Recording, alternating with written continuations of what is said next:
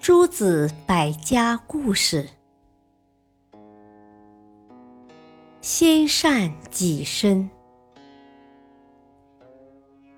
颜回是孔子的学生。一天，他拜见孔子，请求老师同意他去魏国。孔子问他：“你要去魏国干什么呢？”颜回回答说。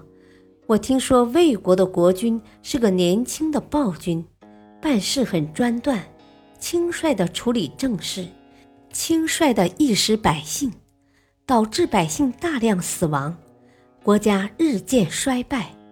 而魏王却看不到自己的过失。您曾经教导我们说，协助君王治理国家，就像医生给病人看病一样，治理的好的国家。可以离开他，治理的不好的国家就要到那里去。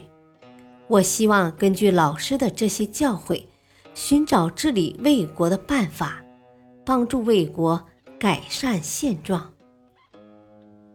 孔子说：“颜回呀，光凭这些，你恐怕刚到魏国就会被杀害呀。”推行大道需要具备很高的道德修养。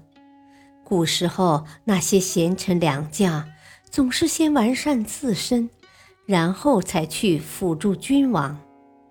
如今你在道德修养方面还没有任何建树，哪有功夫到暴君那里推行大道呢？听完孔子的一番教诲。颜回暂时打消了去魏国的念头。感谢收听，下期播讲因祸得福。敬请收听，再会。